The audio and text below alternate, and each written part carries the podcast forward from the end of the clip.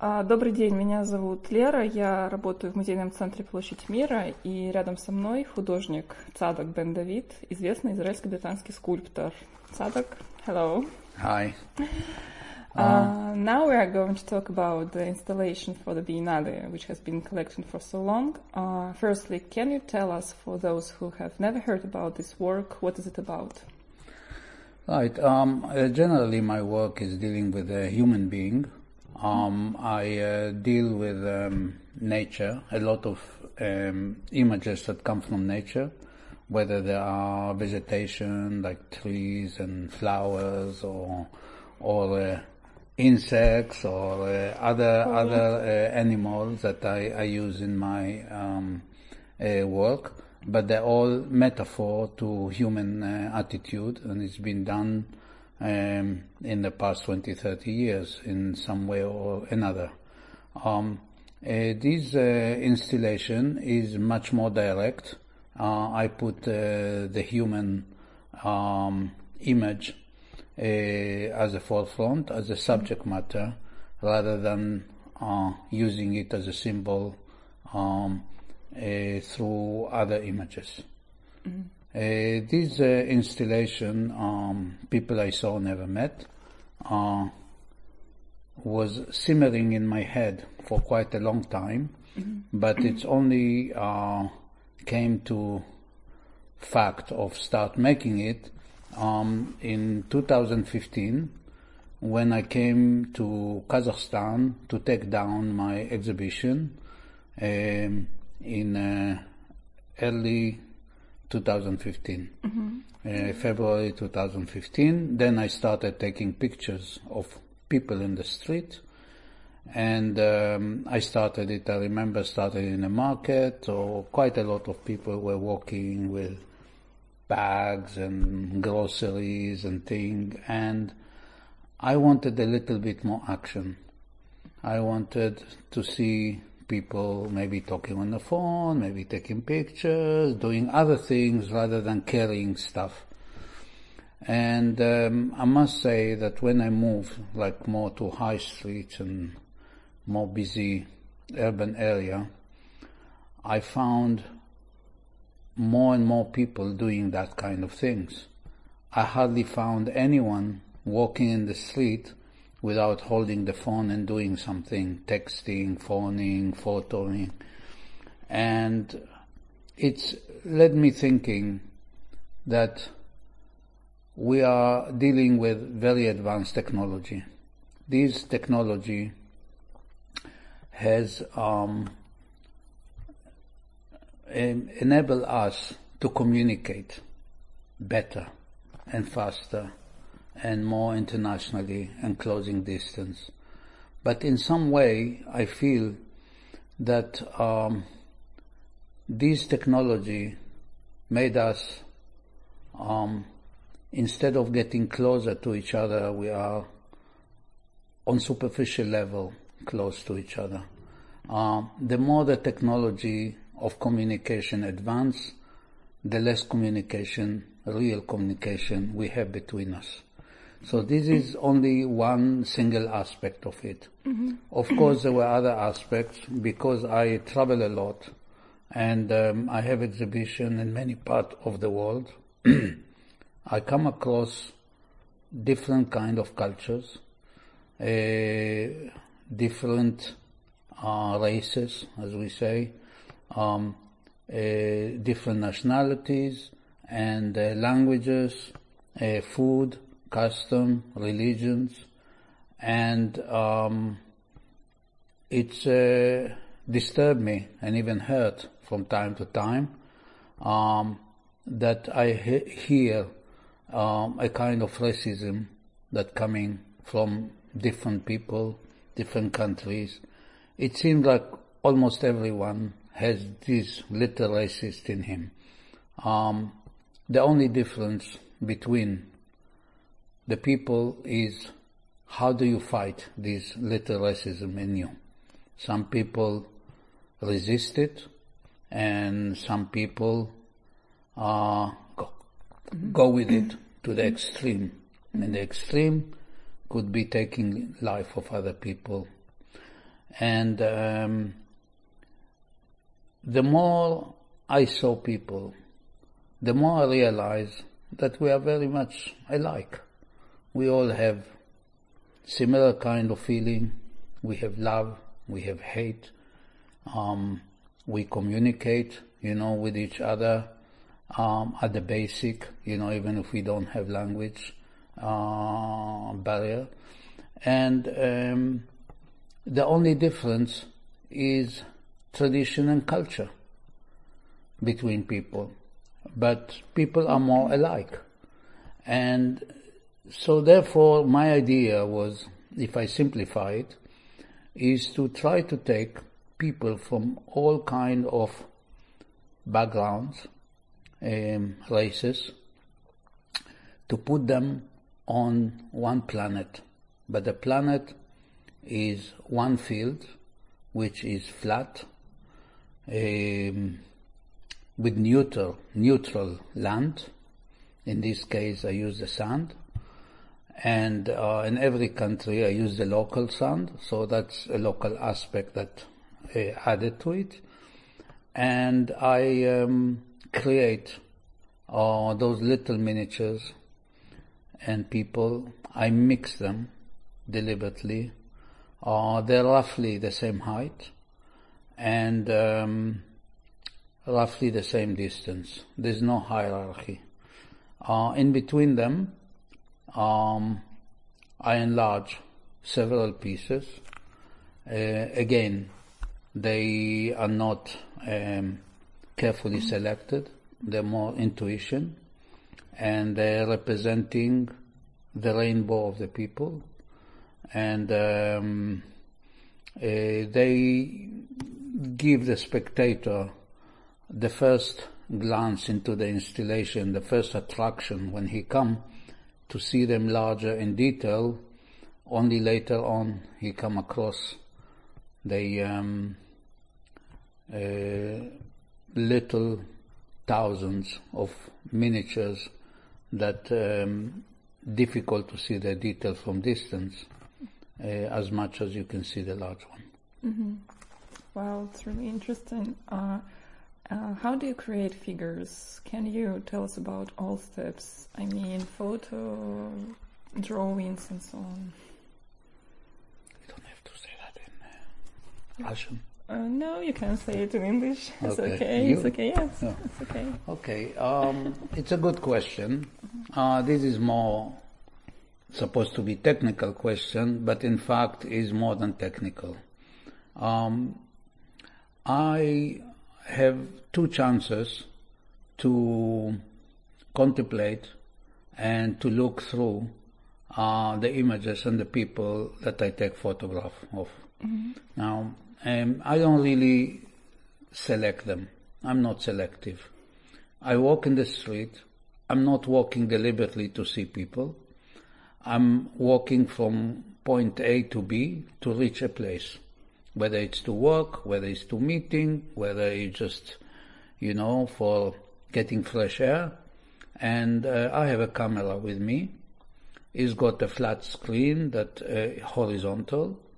Uh, it's important for me to uh, look at it from time to time while I look at the people in front of me, passerbys. Uh, they come towards me or they're going away from me. I see their back. It doesn't really matter. Um, I click in a way on the buttons um, when I am sure that people do not notice that I do it. And the reason is that I want people to act naturally. I don't like them to have poses. Um, I don't like some kind of objection. If that would happen, it never happened to me. Um, because people not aware to that. It's in public domain, so I don't really feel that I am uh, involved in any kind of uh, um, passing into somebody's uh, privacy. And um, I don't discriminate between the type of people that I see. Uh, there can be babies, children, adults, old, beggars, uh, people who are sitting in the streets, you know, asking for money, or people on wheelchairs, or um, they're all people that I, I see. Now, the next uh, stage is to uh, print the photo and uh, take the drawing from the photo that I did. Um, I don't change them.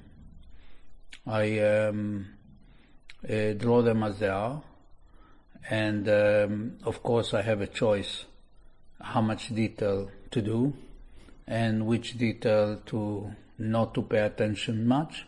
And uh, the most important is to get the right gesture of the person. Now, during the drawing of each one, I have a second encounter with a figure. Is the second time I start contemplating, I start thinking, where is this person going to, what he's like, I look at the clothes, I look at these, what they taste, sometimes the clothes revealing more than you think, um, but often uh, the most important things for me is the expression. Whether the person is sad, whether he's happy, whether he's disturbed. Um, and I go into the personality and for me, uh, this is continuous of the creating process that started in the street. It is in the studio. The rest of it is more technical. The rest of it is uh, transferring these into computer by scanning it, cleaning it. I have assistants who are graphic designers in my studio. Um, they enlarge and look if I missed any line, if they're not all connected. In this drawing, because they become sculptures, all the line must be connected somehow to each other. Uh, otherwise, the sculpture will not hold. And uh, they also adding bases to them.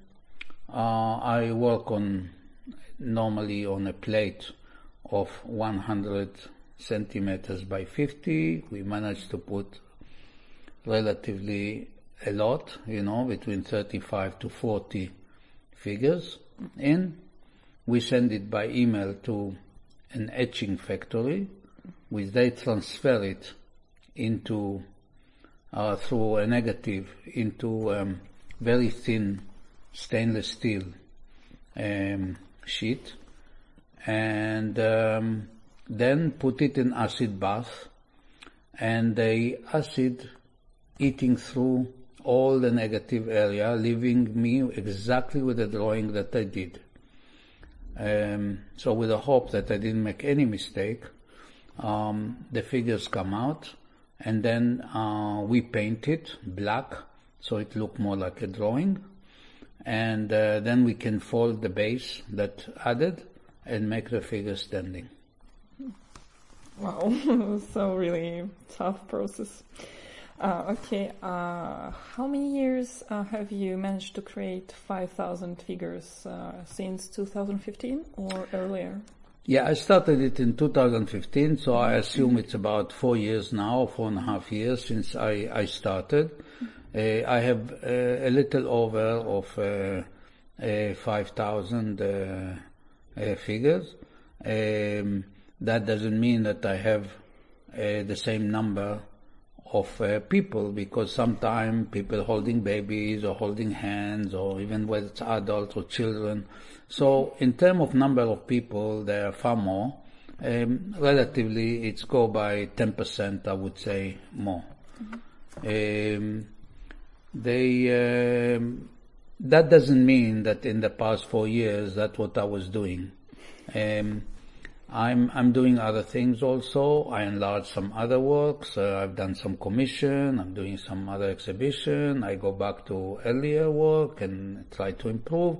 And um, the most important is that in the background, I started working on my next installation. Mm, wow, that's this makes sense. Okay. Uh, how do you choose which figure will be large, big, or small? Oh, it's a very good question. I think, um, uh, as I said earlier, the uh, choice is by intuition, but it's a little bit more than uh, intuition. Um, I usually choose uh, figures that I feel something to them, that they were distinguished, they were a bit different, and they were human. Human in a way, human approach, human touch. Um, I, I got a, a, a, good gesture, not only in the body, but good expression in the face.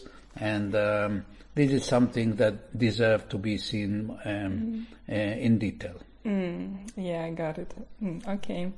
Uh, can you tell us uh, which countries you visited? Where did all these figures come from? Which countries? Yes. Uh, so far, I think I have uh, 20 countries. Um, I would start with uh, England, where I I uh, live most of the time, most of the year. Uh, I have uh, from Israel, I have from Italy, from Germany. Um, then I um, I have in Far East like mm-hmm. uh, Singapore, Japan, uh, Korea, uh, then Australia, America, even Antarctica, even and Antarctica. of course Russia, Kazakhstan, Uzbekistan, and. That's right. Uh, can you tell us about a few of them, a few of the figures, perhaps most of memorable or beloved? I think some of the uh, most uh, memorable for me are the early ones mm-hmm. um, uh, from uh, Kazakhstan, especially from uh, Uzbekistan. Um, of course, there is a big, big difference when you see um, uh, people dressing um, in such a different kind of code. Um, if they are Muslims, you know, they, they cover their body more. And then at the same time, if I take people on the beach, whether it's in Los Angeles or in Israel, and uh, people uh, go with bikinis even, and, and that kind of, of, of thing. But um, uh, I think it's uh, not only uh, the dress code. I find a different kind of a a vibe in the street. For instance, um, if I walk in Uzbekistan, for instance, um, people approach you, um, whether they want, they are curious where you come from and they want to talk to you, they see you with a camera, they realize you are a tourist, or they try to sell you something and uh, this. Uh, when you walk in, in kind of more western cities, um, I think everybody leave you to walk on your own and to do things on your own. They respect this kind of privacy. Um, I believe it's not just uh, privacy. Uh, I think that kind of uh, privacy sometimes taken too far because most of people like to communicate with each other and they cannot find that kind of way. I remember um, um, after living a few years in England, I thought that English people and American people, because they speak the same language, they they are similar uh, in, then, in their uh, approach to each other. But then when I had my first trip to America, I realized that the English people were very reserved. Um, they um, kind of sitting in the subway and reading newspapers or books or things. They're hardly talking to, to each other. Um, I'm not saying they are not warm because when you come close to them, of course they open up. They just respect that kind of privacy, that kind of distance. They, they're not really interfering. They will talk to you. If they talk to you, they will talk about subjects that you, you, you, everybody has opinion, like weather, like uh, public transport, uh, nudging, complaining a little, and, and uh, something you can do nothing, and not going into personal thing. While in America, first time I was sitting in a cross-country train, after five minutes, people telling you their life stories, even if you don't want to hear, you know, and, and this is quite extreme for me, you know.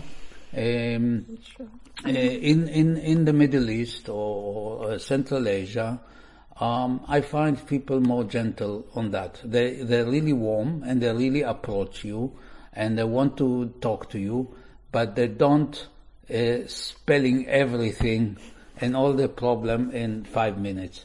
They're doing it very gently and, and closely and almost like um, try to find out uh, whether you are willing to, to, to reveal something about yourself.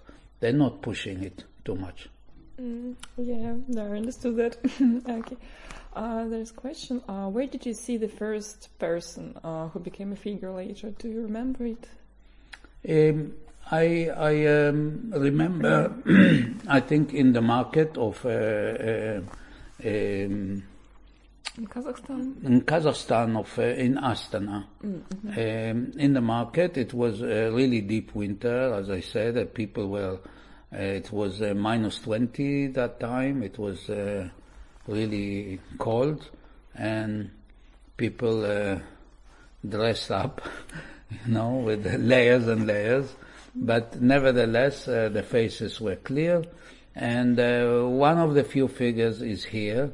And it's um, a man with a coat and uh, maybe he was 50 years old with a mustache. And um, it is appearing in the you can see it in the uh, installation. Mm-hmm. uh, it's relatively frontal so it's not uh, something that uh, you will not be able to notice and he was uh, um, wearing like um, a coat, you know, all the way down from his knees, and um, had a bag on his uh, back, and he was just looking around, you know, almost like bored or something.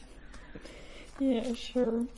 Okay, there's a uh, next question. Um, I suppose that uh, you've been asked this question earlier many times, but nevertheless, uh, when the museum started to talk about your work, uh, no one really asked any questions. But uh, as soon as it turned out that you were shooting Krasnoyarsk, uh, residents, of course, our subscribers began to ask uh, how ethical it is to uh, make photo of person who maybe he doesn't want to be depicted and be part of the art. How how do you think about that?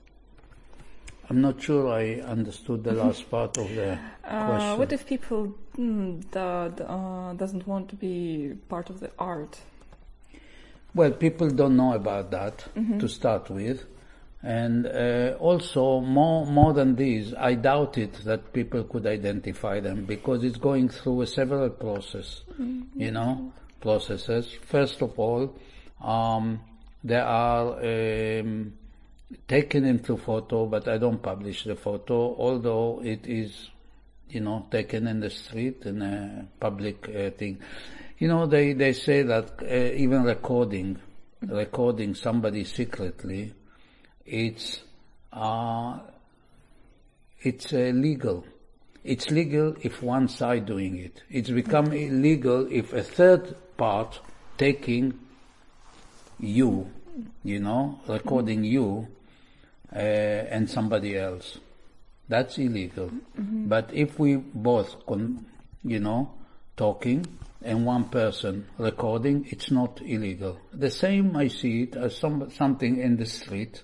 You know, I'm not uh, intruding in somebody's home and privacy and doing that. It's a public domain. Mm-hmm. Now, I don't even publish the photo, but you can, if you watch like for instance news, for instance, and you see um, in the news something happened in the street and there are photographs and there are people people there. They just happen to be there.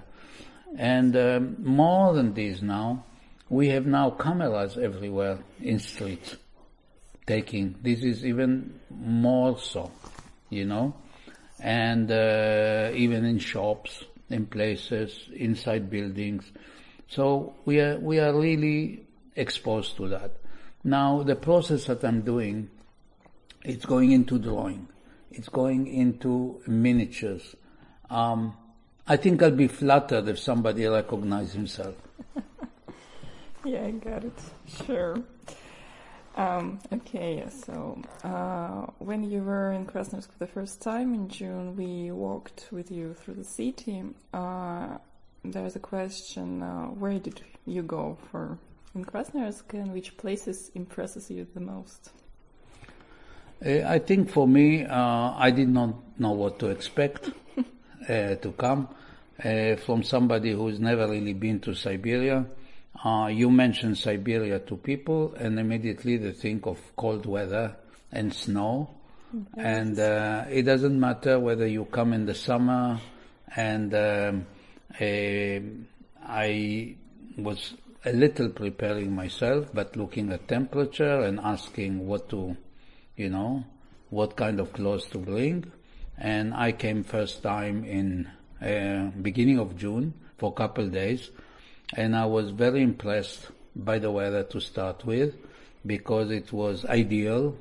Uh, I was even a little envy that I didn't stay another day because the following day was 28 degrees and it was hot and this is more type of climate that I'm I love.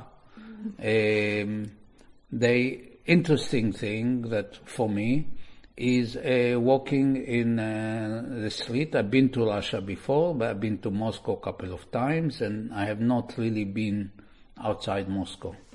And uh, uh, for me, everything that I saw, in one hand was new, in another hand was expected. Expected in terms of seeing modern, you know, building, yet at the same time, uh, seeing older building and seeing building uh, from the communist era, uh, you know, big and enormous in a, in a way.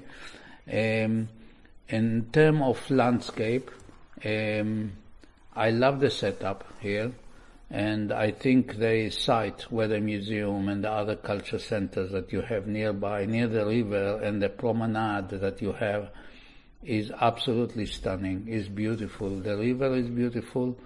Uh, on Sunday, I, um, I walked along the bridge to the other side. There's a park there and um, uh, notice you know, quite a lot of people going for kind of walk and picnicking, and the weather enabled it. My uh, uh, first impression when I came here was um, a kind of quiet in the air, sort of peaceful in the air, and uh, this is unusual for somebody who come from you know, more busy place and uh, people talk and you could hear more, you know, loud and and this um, the politeness I had here, and I think they even for my first first time, you know, I came here. Um, you yourself took me around and uh, uh, showed me, and you had the most uh, patient that could be, and um, it was important for me to to go to this church um, uh, not far from the center but on the hill. Um, I forgot the name of the church which appear on on on uh, your currency. Yeah, and uh, I uh, it was important because I had the chance to overlook from there and to see most of the city in uh, from one point. and for somebody who come for two days, it's quite a lot. And then we went out and I tasted a little bit of this magnificent countryside and um, seeing that uh, beautiful uh, uh, church, which is in a way, um, uh, it's currently been built and uh, you expect it to be modern, but in fact it's a kind of replica of something older, which is very, very impressive. I must admit I was very impressed by the not only by the beautiful architecture and the richness of the, you know, the building, uh, but also the site that looked like middle of nowhere. It's like saying God is everywhere. yeah. And um, I think coming on the second time, people can say that, oh, you might be disappointed because what you see in two days is not what you see. I must admit it's even more so better surprise even, a continuity of my first impression, but even uh, closer because I got to know people uh, more in person and uh, I feel more at home in some way here. Mm, that's really good to hear, really.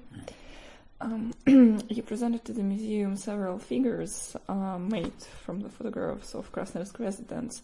Uh, why are they in such an unusual glass box? Uh, these are different from the uh, installation. Um, I put them in a box for several reasons.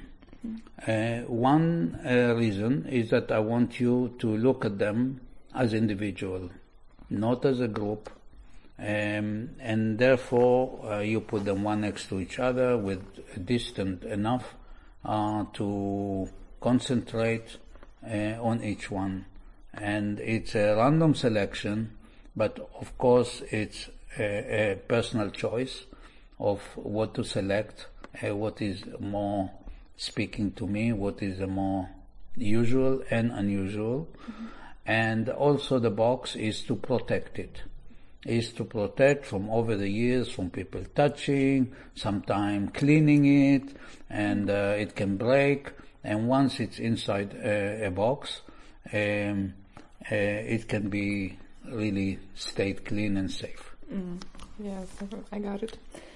Uh, okay, uh, tell us a little about how all these sculptures travel over such long distances. How do you pack them? Well, the packing is uh, very simple and straightforward. Um, I can tell you that um, the small one um, don't take much space. They go in four boxes, small boxes, and um, I remember having um, my other installation, which was uh, the first miniature installation, was uh, flowers called Blackfield and um, I showed it in uh, Shanghai for exhibition, and they did not. Uh, I, I, packed about ten thousand of them. I put them in my suitcase, and I still had a room for uh, my clothes. And it's a medium-sized suitcase. it wasn't even uh, large enough. So they are compact in a way. They uh, fit one next to each other. Of course, we put paper in between to, to protect from scratching but um, they don't really take much space.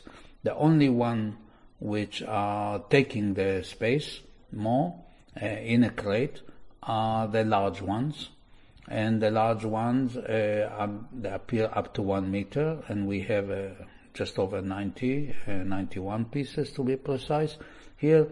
And uh, by the way, I did not um, go into details earlier uh, about the process of making these, unlike the photo etch process of the miniatures, these are all hand cut pieces. They're all cut by hand.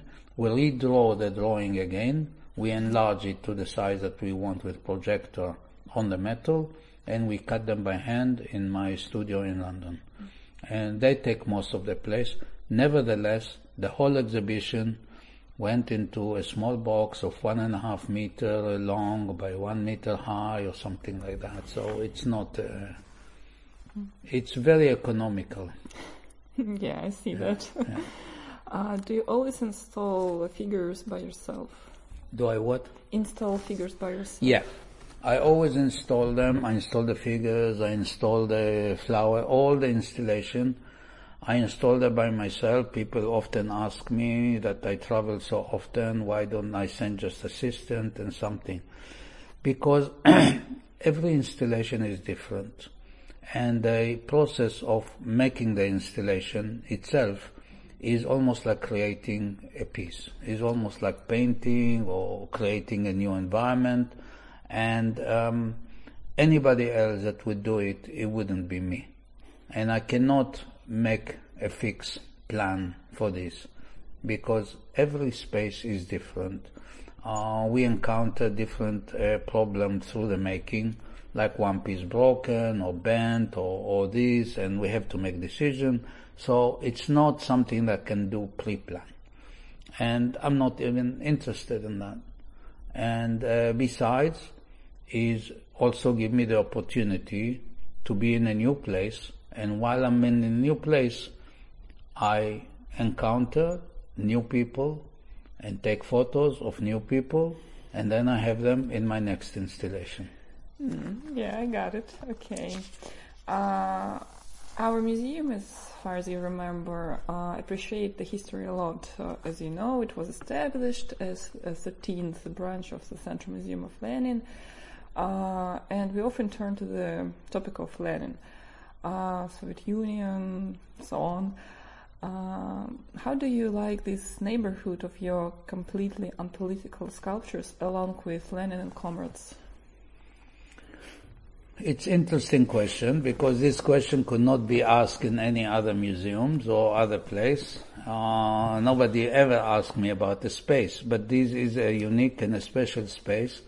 Um, I would say it um, also it's um, complicated in some way because it's a complex with um, different angles, and um, I never uh, showed in a space that have seven exits, so it is quite something. And uh, when I received the, the plan on paper and even some photos, I uh, was a little confused. It was not clear enough for me.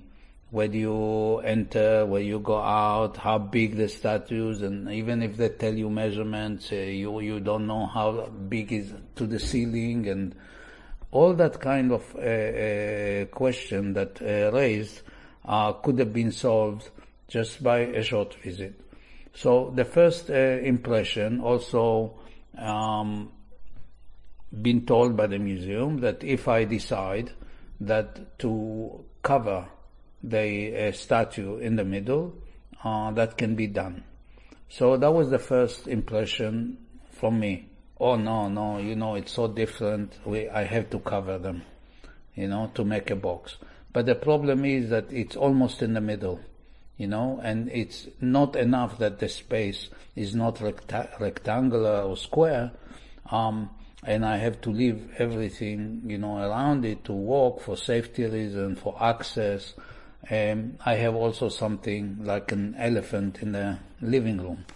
So, uh, I had to come here and to see the space and to make the, the, to make the decision according to what I see when I came, um, I had two surprises. One surprise, the sheer size of it, you know, of the um, statue, and it looks so big.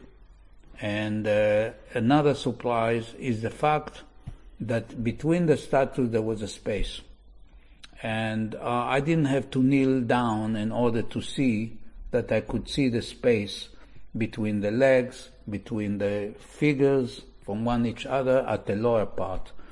And um, that gave me the idea that uh, in order to get continuity of the installation, um, I have to keep it. Now, there's another aspect to it that come, is aspect of content, uh, of concept also, um, how Lenin, his wife, and four comrades, you know, that um, been uh, installed, you know, in my my installation, been almost forced on me, not my choice. How could relevant they be, you know, to this? Um, my initial reaction to this was that it's irrelevant, you know. Um, then the more I think about it, uh, the more I realize that I'm lucky that there are figures. If it was abstract sculpture, you know, it would draw attention in different way and also complicate my installation visually and conceptually. Mm-hmm. Um, of course, Lenin, his wife, and his group, the other you know, revolutionary people, also people I saw, I, ne- I never saw. But you know, met. I never saw and never met. Uh, I couldn't see that I saw. I may have seen them in sculpture, in images, but never really encountered them. And, uh, but this is part of the museum. This is part of the place. Just as I take the spirit of uh, the atmospheric place, and this is part of it. It should should have stayed as as it is. um, also, um,